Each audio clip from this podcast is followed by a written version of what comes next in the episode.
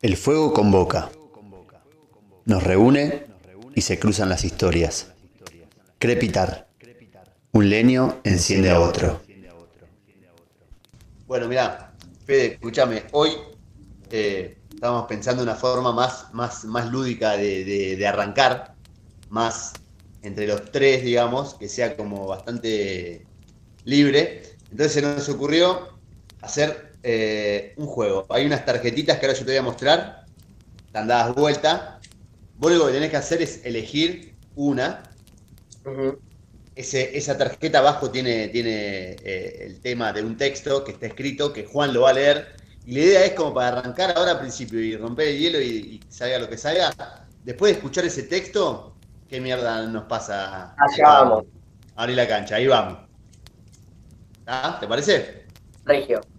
Bien. Mira, yo te voy a mostrar estas tarjetas. Eh, ¿Se ven ahí? Sí. Uy, son un montón. Vamos a ir a la segunda fila desde arriba. Sí. Está. Exactamente. La, del, la de la derecha. Esta. Exactamente. Bueno, ahí te va, Fede. Conversa entre el lago y una nube. De la humedad y el agua disponibles, fuiste armando tu nube. Poco a poco la elevaste y allá arriba te sentiste vos, tan única. Con el permiso que brinda el tiempo te enamoraste de tu forma y hoy eliges esquivarle la mirada al viento. Segura de que puedes ignorar a aquel que en su soplar te agita, te hiere, te mueve, te moldea. ¿En serio? Tal vez si miras hacia arriba el azul inmenso te brinde perspectiva. Si giras a un lado verías que existe un hermano. Mira hacia abajo. ¿Entiendes que es tu sombra la que en el suelo se ha dibujado? De tus revoluciones internas que miras con desagrado nace la luz, el rayo, que desde siempre a la humanidad ha asombrado y de tu vientre brota el agua que humedece y bendice los más amplios prados. Tal vez, si miras hacia arriba, el azul inmenso te brinde perspectiva. Si giras a un lado, verías que existe un hermano. Mira hacia abajo. ¿Entiendes que es tu sombra la que en el suelo se ha dibujado?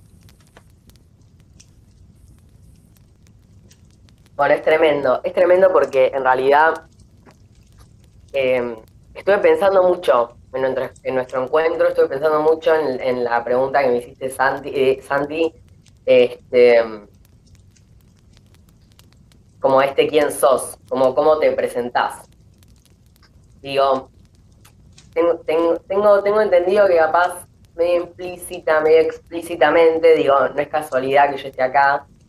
Y, y me pareció que ya que se me daba el lugar, digo, como de repente permitirme hablar y compartir cosas que me parecen que, que son necesarias necesarias hablarlas, preguntárnoslas, eh, pensarlas, repensarlas. Eh, volviendo con el relato, eh, me llamó particularmente la atención que, bueno, da a entender como este, esta construcción del ser, este crecimiento, si se quiere, como de personalidad, de quiénes queremos ser, quiénes somos, quiénes fuimos, etc. digamos, entiendo que cualquier persona lo vive, porque, digamos, todos crecemos, todos adquirimos experiencias, vivimos situaciones, como digo, que nos hacen pensarnos, eh, cuestionarnos, etc. pero me parece que eh, hay vidas, hay experiencias, hay, hay, hay patrones que como que se, estaría, se estarían predominando por sobre una minoría, digamos, como voy a ser más explícito, digamos, eh, eh, digamos, si hablamos de porcentajes, hay muchísima más gente cis que gente trans. O vamos ahí a hablar de, vamos a darle nombre a todo este relato. Eh, entonces digo, bueno, de repente a mí yo elegí, me tocó me sucedió, como tampoco sé bien cómo fue ese proceso. Eh, pero digo, evidentemente eh, me sentí, me siento muchísimo más cómodo y feliz y conforme cuando se refieren a mí con pronombres masculinos, eh, que son contrarios a los que me dijeron que yo tenía que usar. Eh, es esto, ¿no? Digo, nacemos y ya nos dicen quiénes somos, no nos dan ni un tiempo para pensarlo.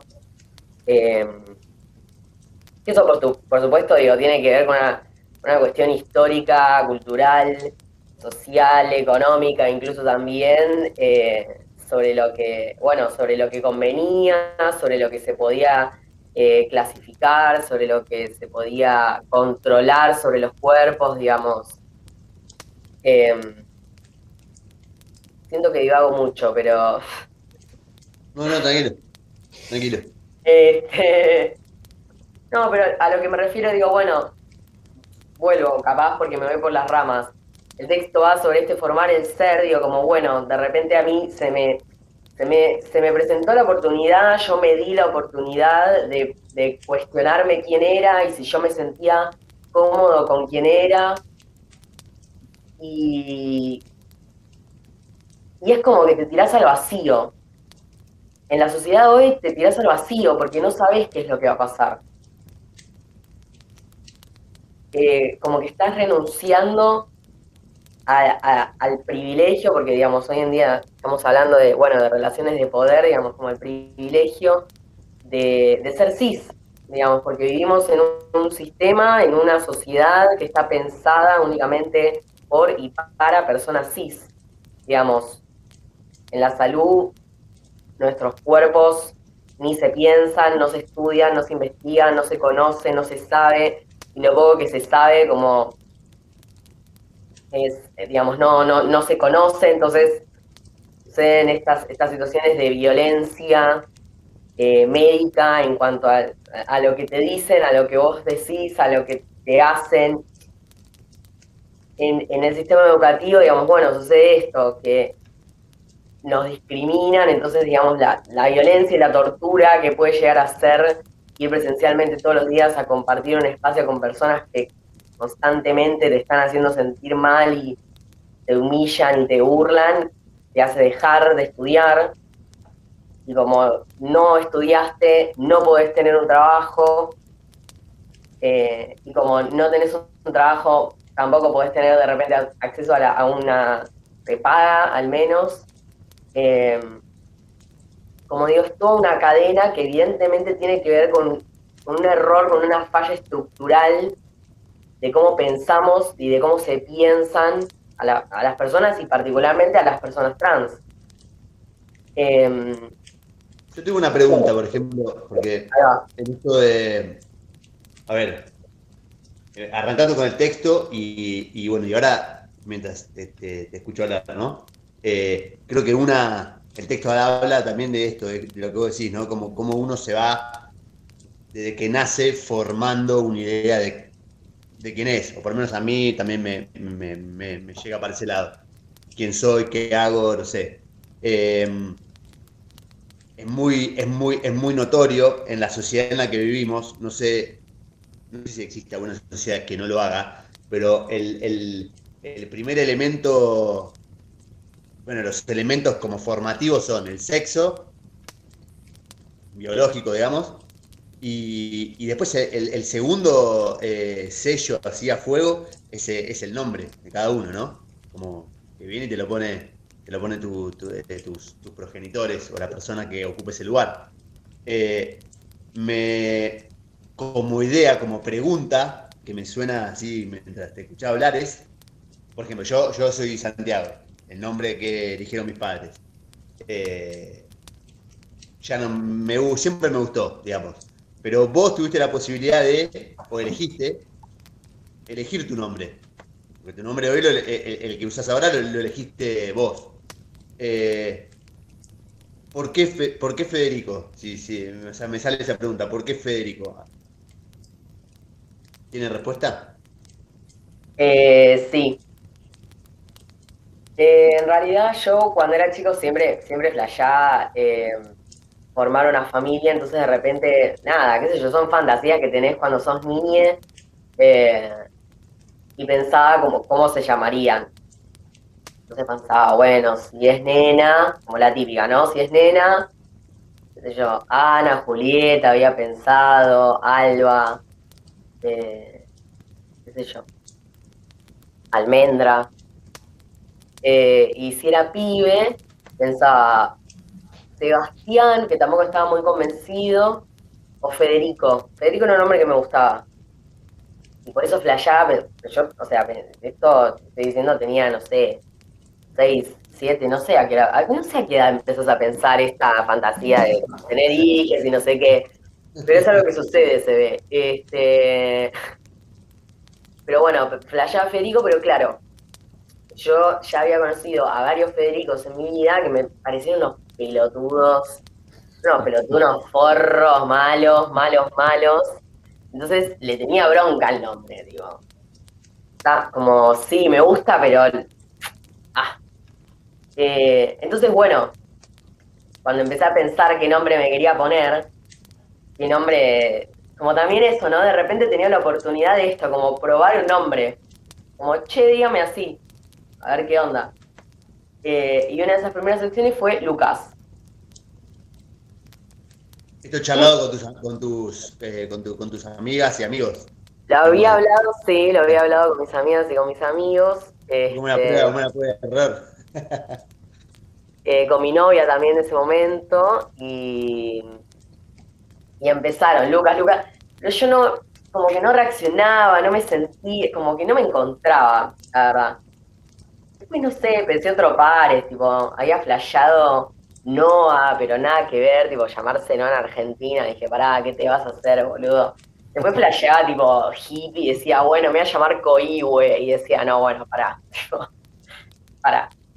Y bueno, y después de tanto pensarlo, pensarlo, dije, bueno, voy a buscar qué significa los dos nombres que, que quería poner a mis hijos. Digo, bueno, voy a buscar.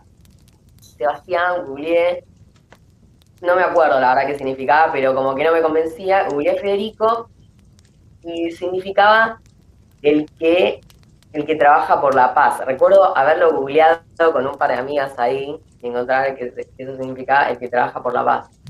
Y dije, como no sé, me pareció repotente y me reconvenció como que, como que en un flash era como en, y como que de repente lo, que quería era de repente como trabajar por la paz, como trabajar por quienes aún al menos no tenemos paz o tanta paz, tener más.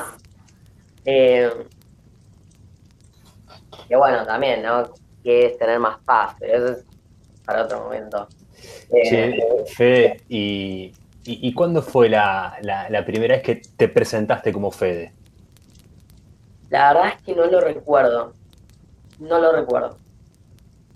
No, pero sí recuerdo que, nada, ese año, eh, me, como eso, me empezaron a cantar el feliz cumpleaños diciéndome que lo cumpla Federico. Y era como, ¿qué? Como eso, decir, ay, a ser el primer año que me canten el feliz cumpleaños diciéndome Federico. Como y que eso sea y es como que haya como eso, ver de repente que hay un montón de gente que está ahí como cantándome feliz cumpleaños, diciéndome Federico y es como sentir, ah, yo al menos me siento agradecido, como para mí es un montón porque sé que hay, hay muchas personas como yo que no tienen todas esas personas cantándole el feliz cumpleaños con su nombre y es un garrón y es horrible, como me imagino que es un garrón y que es horrible y que es algo que claramente no desearía para nadie. Che, Fede, y vos ahí hablabas de, amigos, de amigas, de, los que te cantaron el, feliz cumpleaños eh, llamándote por tu nombre. Eh, ¿qué, lugar ocupa esa gente en, un proceso, eh, si uso mal el término, de, transición? Está bien. Em,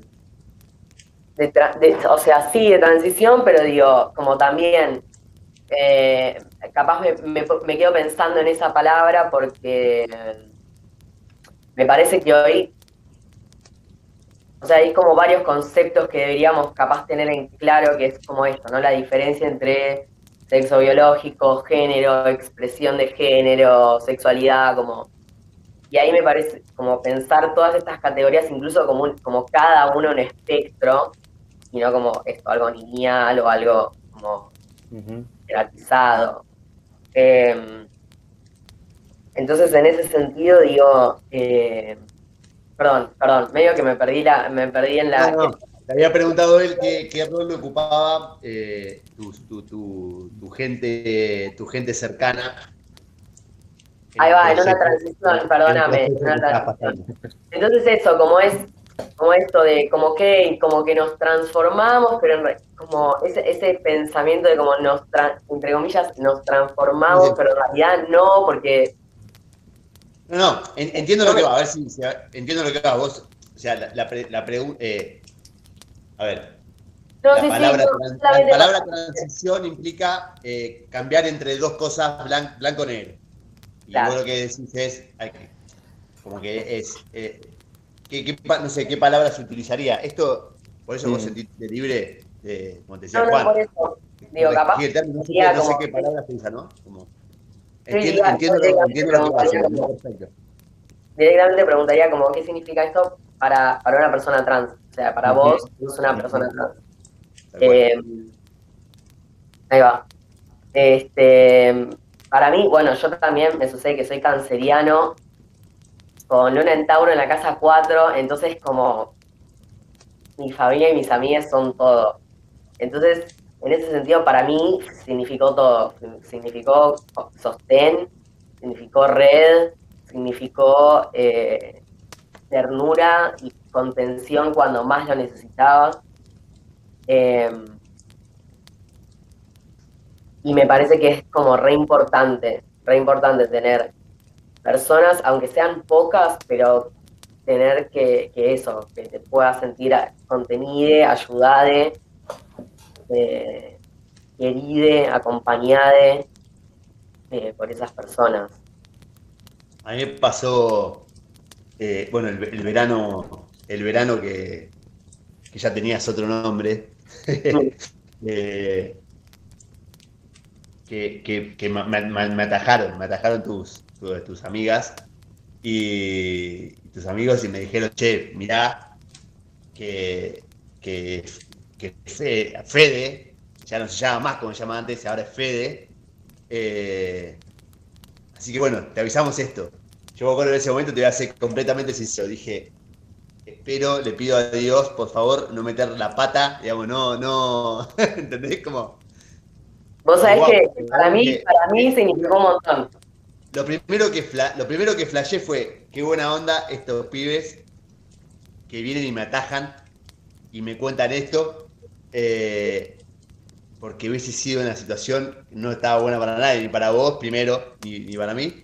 Y, después lo fluido que fue todo. Yo, yo me, admiré, ¿eh? O sea, como que estuvo. Eh, Imagínate esto, Juan, no sé, no sé, compartimos, no sé, todo un viaje de mucho tiempo y fue lo más fluido que, que pudo ser, la verdad, yo, yo flashé. Y me acuerdo de esto, me acuerdo, dije, qué suerte que tiene Fede, que, tiene gente al lado que, le está haciendo de, ¿cómo se llama? De, como un colchón de, seguridad. Que salte, que salte que la atajamos, ¿viste?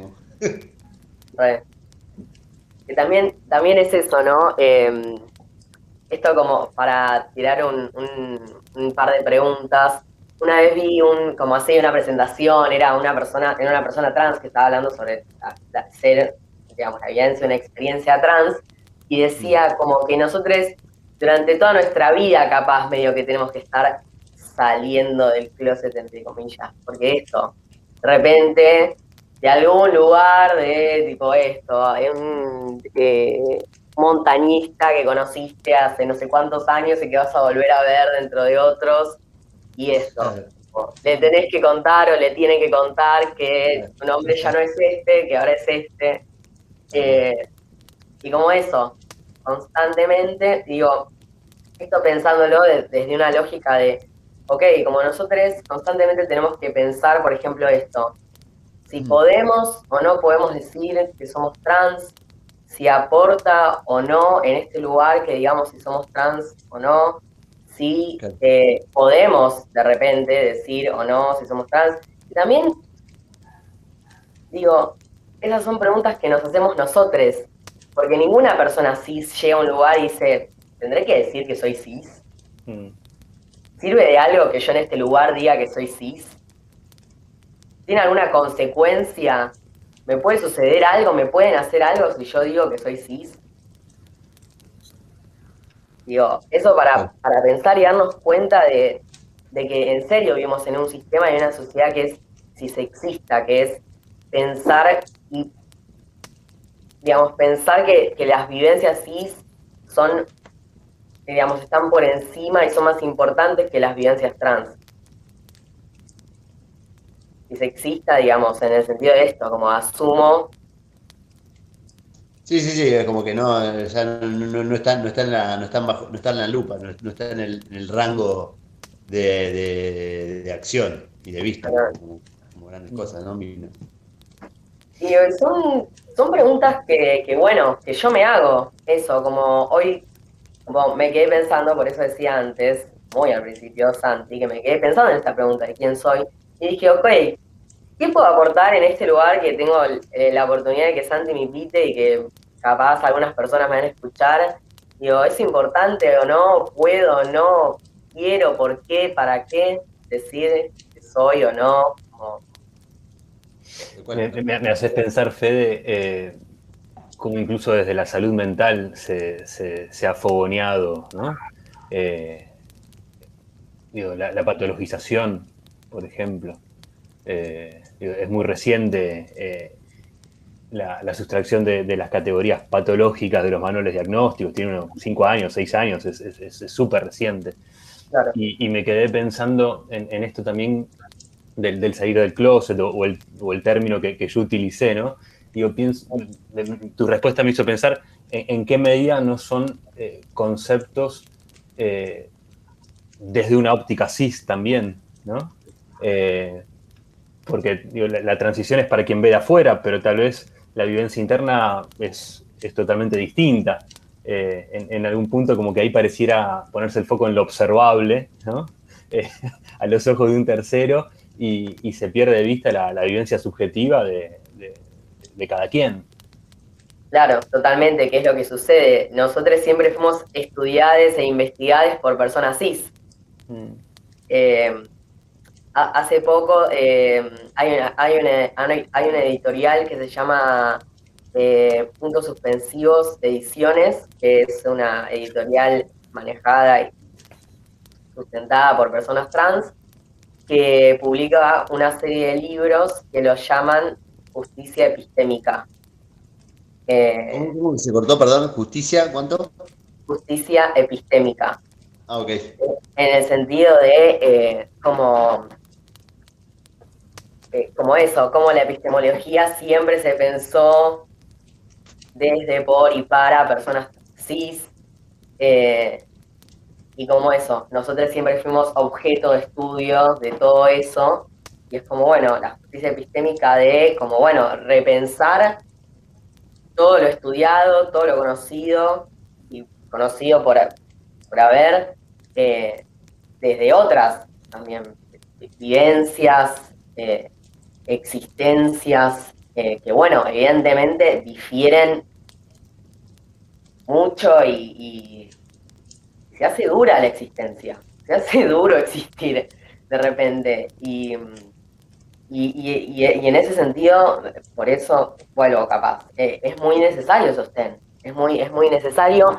Incluso también me di cuenta hace poco de que es muy necesario yo también como conocer y hacer red con personas como yo, que son trans, que son personas trans, porque de repente, una vez un, amigo, un amigo eh, que es también un chabón trans, me dijo, che, ¿vos cuántas personas trans conoces? Y es tipo, como las contaba con, con los dedos de una mano y dije, che, ¿qué pasa que no conozco personas trans? Como, ¿por qué mi círculo de personas trans es como mínimo. Este, y de repente juntarte y hablar y, y, conocer y compartir con personas que, sabes que te entienden a un nivel que, que, personas sí no. Yo creo que es una de las mejores cosas que, que puede haber, porque lo que es muy loco en realidad también es que, digamos, yo sé que, esta, que aquella persona me entiende porque vivió y vive las mismas violencias que viví y que vivo yo. Digo, como nos entendemos desde la violencia, ¿no? Y cómo de la violencia puede surgir, no desde la violencia, pero digo, cómo de esa casualidad, de esa, ah, sí, no sé, casualidad, de, sí, bueno, no sé cómo decirle, la, ya me di cringe, pero digo, como de eso, de esa, de esa empatía, si se quiere, incluso, no sé cómo decirle, eh, te encontrás, te encontrás con el otro y te ves reflejado, y digamos, y, y eso, y es, es increíble, para mí es, es, increíble, porque, porque eso, ¿entendés? Como, no sé, por ejemplo, a mí me sucede que voy al hospital, por ejemplo, voy al hospital, voy a buscar eh, voy a querer sacarme un turno, me quiero sacar un turno y digamos, como me, me sucede que me da vergüenza, como que voy y siempre tengo que aclarar y voy como cabizbajo, como diciendo, uy, qué arrón, me tengo que sacar la remera y se van a dar cuenta y, como, ¿qué les digo? ¿Qué me van a decir? ¿Qué vergüenza? Como una cuestión ahí que de repente es, como te genera una paranoia y un una sensación de angustia como tan grande que es como, che, no, no quiero vivir así. Y me parece que eso es también lo que, lo que impulsa en mí, digo, como la militancia. Yo creo que constantemente estoy ahí metido en, lo que se puede hacer, en lo que puedo, en lo que puedo aportar también en, en, en, el grupo en el que estoy, que es como mínimo, somos, somos bastantes, pero convocamos bastante, de hecho, también, pero como nada, me parece que yo me ubico también en una, en una posición muy humilde en ese sentido porque es como nada, me siento como uno más y que aporto mi grano de arena y que si yo pongo el resto también y como algo más colectivo, tampoco me voy a poner la bandera de eso. Y yo creo que... Ah, perdón. No, no, no, perdón, perdón. No, no, no, y que yo creo que hay eso, como es lo que es, yo creo que, bueno, tengo acá la, la fogata enfrente. Digo, yo creo que es mi llama esa, que es mi, mi chispa. Eh, como la transformar la indignación en acción, me dijeron una vez.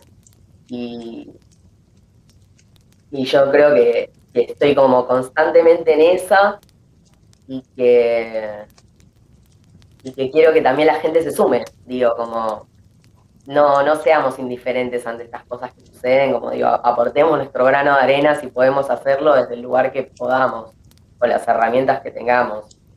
Sí, eh, hace un par de días se, aprobó la ley del cupo laboral trans, eh, hace más de 10 años la, ley de identidad de género. ¿Qué, qué, valor tienen estas, estas leyes? ¿Por qué son importantes estas leyes? La ley de cupo igual todavía no se aprobó. Tiene media sanción, va al Senado. O sea, todavía falta que se vote en el Senado. Eh, pero sí, digo, para mí, al menos de la ley de identidad de género, digo, como para mí la ley de identidad de género es, un orgullo mundial para mí. Como, eh, saber que eso, que la ley de identidad de género es como referente y vanguardia digo, en Latinoamérica, incluso para países del otro lado también es, es enorme, es enorme y, fue un descubrimiento para mí. Como yo antes de, ser Federico no tenía idea de la existencia de la ley 26.743, la ley de identidad de género. Y me parece que, que es, es clave, digamos, porque es digamos, es, la ley que te, dice y que te, que te recuerda y que da facultad legal de que podés ser quien quieras y que te tienen que respetar y que tenés que puede figurar así en tu documento, en los registros, en no sé dónde, y que puedes hacer tal cosa, tal otra, como el acceso a la salud, a la educación. Em, y eso como de repente tener un amparo legal ante tu existencia es como, como un alivio, ¿no? De repente. Y, mm, eh, y bueno, la ley del cupo laboral a mí me parece que es festejando también lo, que sucedió, eh, un avance enorme, un avance enorme porque me parece que hay una deuda histórica con nosotros y que esta es la manera de, saldar un poco todo, todo lo atroz eh, que se nos hizo y como también, digamos, es, es lo mínimo que se puede hacer. Como, sí, pensemos utópicamente que en un futuro, como no tenga que haber cubos y no sé qué, bueno, sí, flashemos demencia, pero como me parece que, es lo que hay que hacer, es lo que hay que hacer porque evidentemente la realidad exige otras respuestas y por eso me parece que es lo mínimo que tiene que existir, ser. Así que sí, para mí es, es, enorme, para mí es enorme como, porque también no sé, me hace pensarme a futuro, ¿no? Como de repente tener y pensar en un proyecto de vida que se me fue negado, porque yo, como no sé, no, no sé cómo envejece una persona trans. Sé eh, cómo, digamos, tenemos una expectativa de vida de 40 años, como ni idea que llegar a viejo. Como sí, puedo flashear demencia, como dije antes, y decir, sí, wow, ser abuelo, tener nietes, qué sé yo. Eh, vivir en el campo, pero como ni idea. Este, y de repente estas, estas, estas cosas, estos avances, estas esperanzas, eh, dan otra perspectiva a, a, lo que puede llegar a ser el futuro. Y que digo, me parece que todos tenemos que tener el derecho a tener un proyecto de vida. Eh, a poder pensarlo, a poder planificarlo, a poder concretarlo,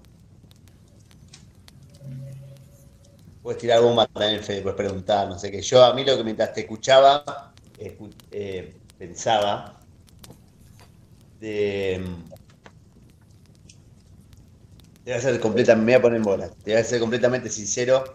Eh, cuando pensé en vos para, para, invitarte a la charla de fogón, lo primero que, que, se me vino así al presente fue bueno, este pibe viene acá, tiene algo súper interesante para decir, eh, distinto a lo que por ahí el entorno en el que yo me muevo está acostumbrado a escuchar, digamos, ¿no? Entonces, eh, y lo segundo fue esto, como que em, vuelvo al mismo, al mismo momento en donde, en donde nos conocimos como, como, como Fede y como Santi, no como, no como era antes.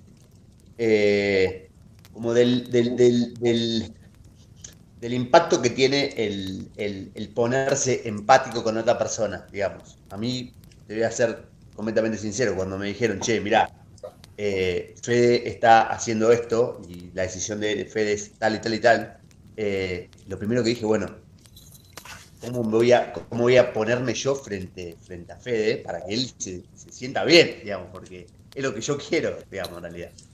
Eh, y después me parece que hay como una desconexión muy grande. Si bien las dos cosas van para el mismo lugar, digamos, obviamente. Después hay todo como. El general de la gente se termina poniendo como en un dilema. En un dilema muy. muy. Eh, muy mental, muy lógico. Donde en algún momento creo que se pierden. Y creo que en este tipo de, de situaciones, de, encuentros, lo que toma como, lo que vuelve a tomar como un peso muy grande es el, mano a mano, el, sentimiento, que no entiende demasiado de, etiquetas ni tampoco entiende demasiado de, ni siquiera de nombre, ni que yo soy Santi, ni que vos sos Juan, ni que vos sos Fede.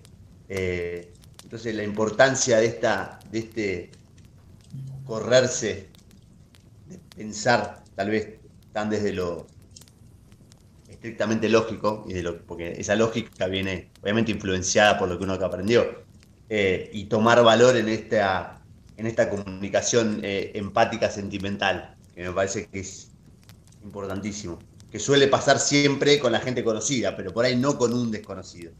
Entonces, eh, esta charla que estamos teniendo, o sea, de, los temas que estamos tratando, me parece muy importante resaltar esto, decir, bueno, che, ¿sabes qué? La comunicación debería tomar como un tono mucho más sentimentaloide, digamos, o sea, comunicarlo con lo, con lo sentimental que con lo lógico. Eh, bueno, eso, no sé, me fue carajo, no sé qué carajo, no sé qué quería decir. Acá Juan, tirá No, me, me, haces pensar esto. Yo, soy mucho más racional y, lógico. Y, y, me parece que ahí también hay un punto súper importante que, es, eh, desde mi opinión, la, desnaturalización. Eh, porque me parece que, que, hay algo de, la lógica eh, cisnormativa o heteronormativa que, me parece que es muy peligrosa cuando se la naturaliza, ¿no? Las cosas son así. bueno, ni hablar cuando entra en juego un discurso religioso que, que, ya pone en otro orden de, dictamen las cosas. Eh, que no necesariamente toda persona religiosa o creyente lo tiene, pero que sí eh, se, escucha. Eh, y, me parece que desde la lógica es súper importante la desnaturalización y, poder ver que son construcciones sociales que, responden a, como vos decías, Fede, ¿no? A, ciertos lugares hegemónicos, a ciertos lugares de poder, a ciertos lugares de control y que y por eso a mí me, me, eh, parecen conmovedores en, el punto en que, en que algo ahí se, mueve de, base, por ejemplo, estas leyes. ¿no? vos contás el efecto subjetivo, tienen efectos a, nivel social. Eh, ojalá llegue un momento donde no hagan falta ¿no? un cupo laboral. Eh, pero qué importante que esté o, que esté ahí en vías hoy en día o que en algunos ámbitos ya esté y en otros esté en vías. Eh, me parece que ahí la lógica también es, importante porque es, es, el modo también de, cortar de cuajo eh, ciertas naturalizaciones que, hacen que, se vea como raro, patológico, anormal, ¿no? Digo, categorías que, muchas veces se utilizan para nominar a las minorías, cuando en realidad responden a como conceptos más estadísticos, ¿no? Y sí, si 10 son derechos y hay uno zurdo, el, zurdo es eh, anormal, ¿no? Está fuera de la norma, de la mayoría. Pero qué, qué, qué, quilombo cuando, y, qué, qué, violento cuando eso tiene una, carga moral, ¿no? Y no estadística, porque cuando hablamos de normalidad o no normalidad no estamos hablando de estadística, estamos hablando de moral. Por eso es importante ahí la lógica como para, para meter un hachazo de, de, corte ¿no? a todo eso que, a veces no, nos permite pensar. Y mucho menos escuchar y mucho menos sentir, ¿no? Totalmente. Sabes que eh, el año pasado leí un libro que se llama Las Malas, de, Camila Sosa Villada. Eh, no, sé si tuvieron la, oportunidad de leerlo. ¿Lo leíste, Fede? Sí, sí. Eh, a mí fue un libro que me conmovió un montón, che. porque nunca tuve eh, ni conocimiento ni, de lo que es la vida de una trabajadora sexual, ni, de lo que es eh, o de lo que fue el recorrido vital, eh, en este caso de, Camila Sosa Villada y, lo que fue todo su proceso subjetivo. ¿no? no sé, creo que es difícil sostener algunas posiciones para quienes las sostienen después de leer algo así o escuchar un testimonio. Como que si, si algo ahí no se conmueve es porque estás muy agarrado a ciertos lugares, me parece. Totalmente, que tiene que ver con esta cuestión de, bueno, de los privilegios cis, digo, como mm. es difícil ahí como soltar los privilegios, como, mm. porque lo, generalmente lo que sucede con los privilegios es cuando hay personas que tienen más y personas que tienen menos, las que tienen menos quieren tener más, pero las que tienen más no ceden esos privilegios para que estén en menos y que de repente, bueno, avancemos juntos o no, como Eh, y bueno, también es difícil, digo, como, de repente hacerse todas estas, preguntas, cuestionarse, darse cuenta de que vivimos en una sociedad cis, heteronormativa, etcétera. Este, de que bueno, de que no, no hagamos nada, de que nos riamos y que nos burlemos de las personas trans, de que no las conozcamos, de que al desconocerlas no nos interese, de que cuando surgen cerca mío las discrimine, de que las aísle. Em, eh, y entonces ahí también me parece que para mí es vital también que, que, las personas cis como tomen acción y que se manifiesten como tomando posición de como, che, como no voy a dejar de que acá se haga un comentario que sea transfóbico, no voy a dejar de que humillen o discriminen a alguien por quien es, no voy a dejar pasar este comentario transfóbico, no voy a dejar que nos burlemos o que nos creamos de esto, no voy a dejar, eh, digamos, lo que sea, como tomar, tomar ahí como una posición clara. Eh, por supuesto, siempre desde, no desde el lugar del protagonismo, sino como del lugar de, como no, no, tomar la bandera de tipo, ay, estoy ayudando a una persona tan, como no, bueno, hacelo porque es lo que hay que hacer. Eh, no sé, no sé cómo, cómo, decir bien esto, pero eh, tomar ese papel, como asumir ese rol y este, por supuesto, bueno, nada, digamos, como sabemos de límites, lee como, bueno, sin invadir, sin molestar, si la otra persona no quiere, no se habla, como, etcétera, etcétera, etcétera. Eh, che, Fede, y eh, yo, me quedé, volví mientras eh, estuvimos charlando al, al, textito que, leímos al principio. Eh, y hay una frase que, dice, de tus revoluciones internas que miras con desagrado nace la luz. ¿no? sé si desagrado es la palabra, o por lo menos no es la que yo quiero usar para hacerte la pregunta, ¿no? Pero hubo algún momento ahí donde la cosa se estaba revolucionando eh, que, en el que preferías eh, no sentirte quien eras o, o, quien querías ser o quien eras eh, ¿Hubo así algún momento así entre, de contradicción entre lo que vos sentías y, bueno, no sé, una brea enfrente? Eh, y sí, sí, totalmente, totalmente.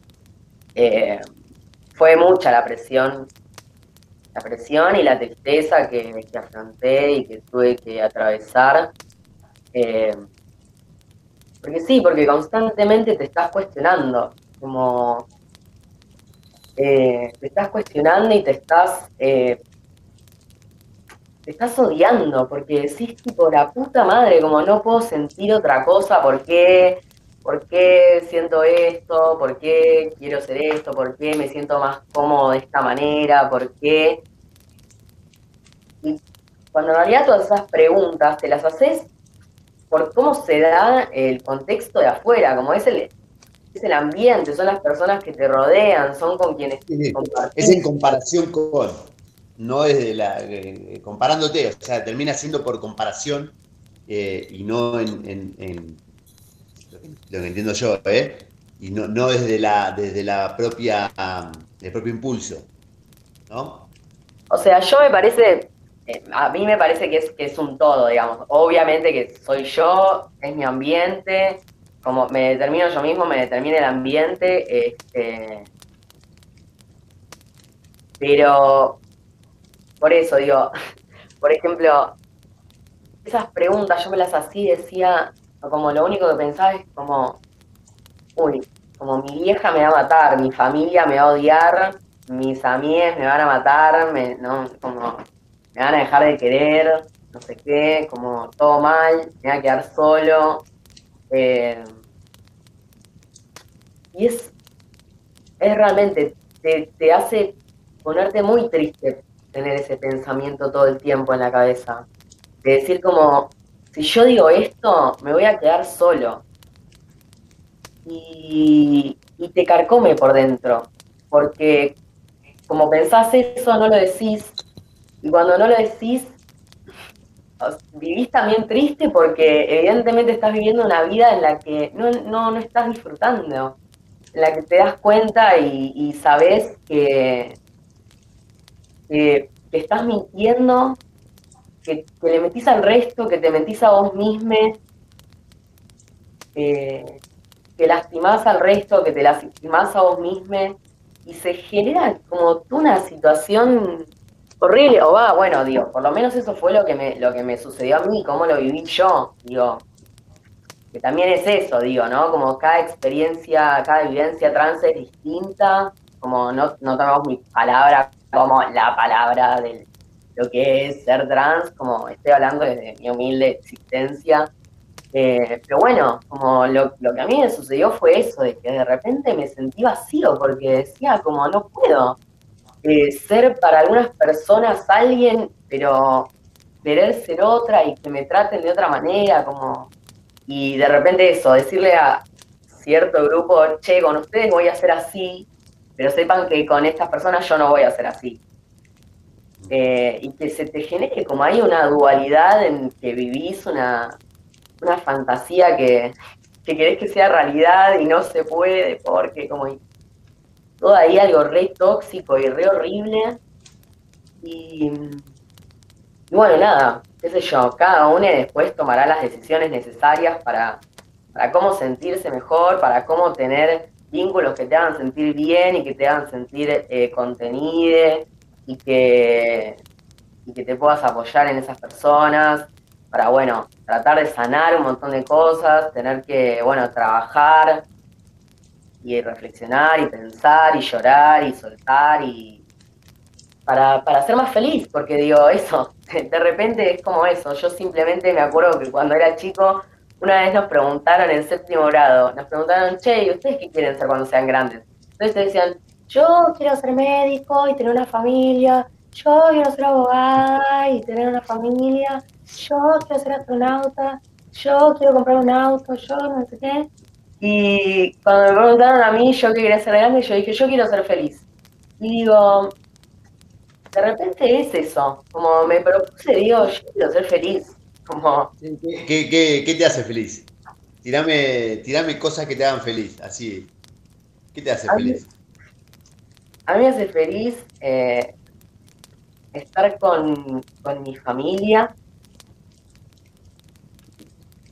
bueno, mi familia es, es mi familia, es mi, mi abuela, mi abuelo, mis tías, mis primas, eh, mi hermana, eh, y todo ese tías y primas medio lejanas, pero que están por ahí como toda esa familia, toda, toda la familia, este, y mis amigas, me encanta también estar con mis amigas, me divierto mucho con ellos. Y ser feliz también es, ah, ser feliz no sé, pero cosas que me hacen feliz es, por ejemplo, eh, tener tiempo libre. No sé, ¿ustedes? Y a mí me hace feliz, por ejemplo, compartir con amigos me pone feliz. Me pone feliz esto, el tiempo disponer de mi tiempo me pone feliz, a mí. No sé si llamarlo libre es lo que me pone feliz, pero disponer de ese tiempo para hacer lo que yo considere en el momento, me, pone feliz. Eh, me pone feliz vivir donde vivo, me, pone feliz estar afuera. Eh, no sé. Eso es lo primero que me sale ahora. Mm. ¿A vos, Juan? Eh, mira, hoy, después de, un par de meses, me reencontré con dos amigos, nos fuimos a andar en bicicleta y, nos comimos un lomito en la costanera. Y, fue un planazo, y, fue un planazo, sobre todo en este contexto, ¿no? Eh, mm. eh, habíamos estado entre desencontrados, aislados y, demás, eh, y, hoy nos volvimos a ver y, a mí eso me, hizo muy bien. además hoy fue un lindo día, buen sol, eh, fue cálido, eso me hace muy feliz. Eh, a mí también me gusta mucho tener tiempo libre. Eh, a mí me gusta mi laburo, pero me gusta laburar poco. Perfecto. A mí me gusta-. Claro, a mí, a mí me gusta mucho trabajar, pero hubo épocas en las que trabajé eh, de lo que me gusta, pero mucho tiempo y dejó de gustarme. Entonces, ahora le, le- le estoy encontrando la vuelta a laburar la- las horas suficientes como para poder vivir bien, pero disfrutando del laburo. Eh, y, eso es difícil, porque también uno va cambiando y, hay, bueno, distintos momentos en la vida donde tal vez necesitas más, a veces necesitas menos y vas ahí con, eso, ¿no? Eh, pero, pero bueno, eh, a, grandes rasgos, los momentos donde yo me, me- me siento muy, muy contento, muy feliz es cuando, cuando puedo compartir con, con quienes elijo, ¿no? con quienes quiero. eh, y, y tal vez eso es más importante que lo que estemos haciendo. De- después no, no importa tanto si es andar en bici, ver una película, tomarte un vino, caminar, charlar, lo, lo que sea. Eh, sí, a mí eso me, me parece súper importante, pasar tiempo con gente que elijo. Eh, eso me parece re importante. Sí. Che, Che, eh, ay, ah, no, no, no, yo no, tenía no, no. una, tenía una. No, me, me- generó intriga, Fede, pues hablabas del tiempo libre. eh, ¿qué, qué haces en tu tiempo ocupado, entre comillas? Bueno, eh, yo capaz últimamente tengo bastante tiempo libre porque, bueno, estoy desempleado. Entonces tengo bastante tiempo libre. La verdad es que también es eso, es, es realmente el tiempo libre. Este, que bueno, eh, todavía no lo descubro, la verdad. Eh, pero bueno, en mi, en mi tiempo ocupado estudio. Estudio, curso, digamos, eso como obligaciones Eh, ¿qué, ¿Qué estudias? Perdón. Te, te- te tiro ahí el... Estudio recreación, tiempo libre y recreación. Ah, va, bien ahí. Esa es Eh, en la avenida Las Heras. ¿Ahí? en, en Avenida Santa Fe, Santa Fe, Santa Fe, ahí está. 2770, el Instituto Superior de Tiempo Libre y Recreación, Ahí exactamente. va, ahí. Yo conocí a Este, un chico que laburaba ahí, no sé si seguirá estando. eh, Mariano Álgaba. Sí, Mariana Algaba, obvio. Eh, bueno, así que el estudio como tiempo de obligación. La verdad es que después, bueno, sí, qué sé yo, el tiempo se me ocupa con, con otras cosas, esto, como de repente ir a ver a mi abuelo, ver a mi familia, estar con mis amigos, pero no lo considero como tiempo ocupado, es como tiempo invertido. Arre. Che, Fede, escúchame, mira, esto es como es un fogón. eh, tenemos una, una, una. Hay, hay- hay un momento de- de- del fogón donde el invitado, en este caso sos vos, eh, arroja al fuego un, un- un- un tronco, un leño, en forma de lo que sea. Puede ser, o sea, de qué querés hablar, no sé, en qué estás. Decís, che, ¿sabes qué? Me gustaría hablar de esto. Eh, no sé, el, el tronco que estoy tirando tiene forma de tal, tiralo y después le buscamos la vuelta, no sé. ¿Qué se te ocurre? Vos que sos, que ahora que estudias recreación y tiene que mucho que ver con el, con el divertimento y con el inconsciente, hacete cargo de esta charla y tirá, tirá. Eh, un tronco que tenga la forma de cualquier cosa. ponele, yo qué sé. Eh, no sé, mi tronco. Eh. Decís, ¿Sabes qué? Queremos hablar, quiero hablar de esto. Vos tirás ese leño con, es- con esa pregunta o en ese tema y bueno, sale la charla. sí, recuerdo, recuerdo que me hayas dado también esta consigna para pensar, no la pensé, la verdad. Pero. mm, Mejor, te, agarra- te agarramos en frío. Luego te agarramos de prevenido. No, no tengo idea de qué hablar, la verdad. No, no, la verdad es que me, me- en blanco estoy. Te pido perdón. Eh, Bueno, no sé, tengo una pregunta. Si, si eh, eh, nosotros estamos reunidos al- al- a- alrededor del fuego y el fuego toma un color particular, ¿qué color toma? ¿Qué color tiene ese fuego y por qué? Respondeme la pregunta, ya fue, te caí. qué bella pregunta. Eh, ¿qué ¿Me van a psicoanalizar ustedes o qué? No, no, no, para nada. Esto es Eh, como, somos tres locos que nos- es una charla. Después cortamos, vos me estás psicoanalizando a mí. La pregunta me la hago yo también, ¿eh? Ojo, yo te la acabo de hacer y estoy pensando que, que respondería. Guarda. Bien. Eh, yo lo pienso verde, la verdad. Eh, lo vi en Harry Potter, la verdad. En- creo, no sé, están todas siempre que entran ahí al, al ministerio. El fuego verde, la verdad es que me parece increíble. El fuego verde eh, tiene un color divino y, y me parece que sería muy bello observarlo. Como me, me, me pierdo la oportunidad de ver otros colores, pero preferiría el verde. no Yo te puedo decir, yo te puedo decir que, que- que no sería azul. Porque. Eso es lo que eh, decir, que no sería azul.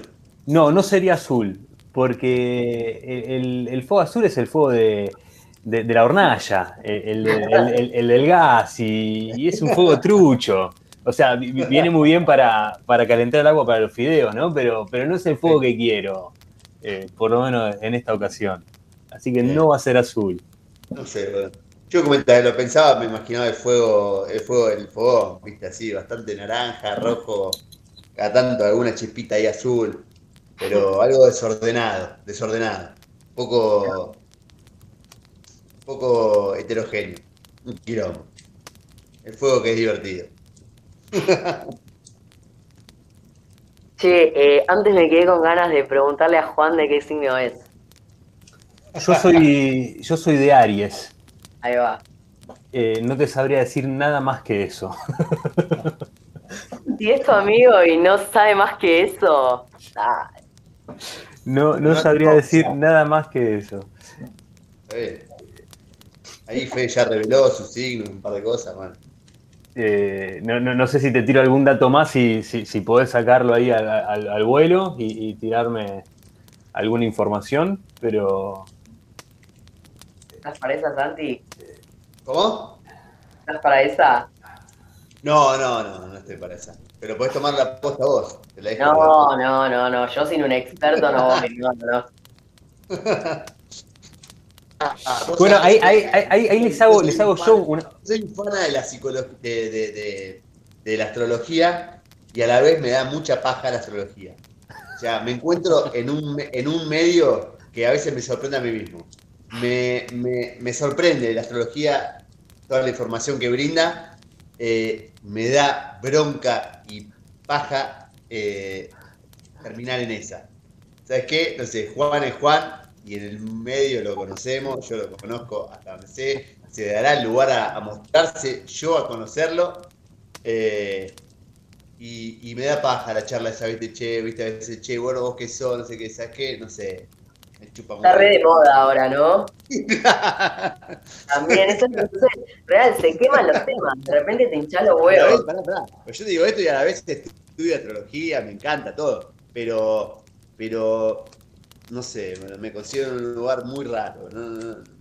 Santi, y, y yo soy psicoanalista, súper racional, lógico, esto, lo otro, y sin embargo, muerdo el anzuelo y te digo, che, a ver, decime cómo es mi carta natal.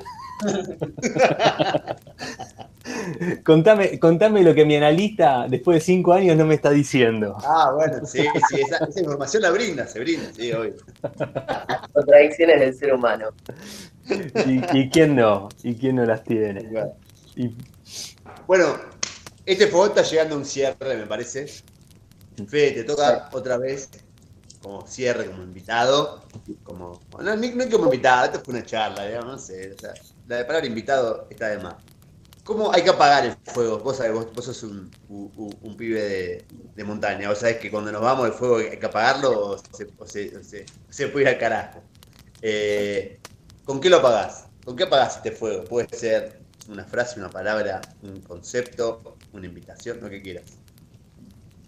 Voy a, voy a terminar este fogón con un, con un textito. Eh, este es un texto que le escribió un chabón trans que se llama Juan y en Instagram es arroba ego.png. Y dice que tiene mucho que ver con lo que vinimos hablando a través de todo este hora. Que dice, el cuerpo cada vez me pesa más.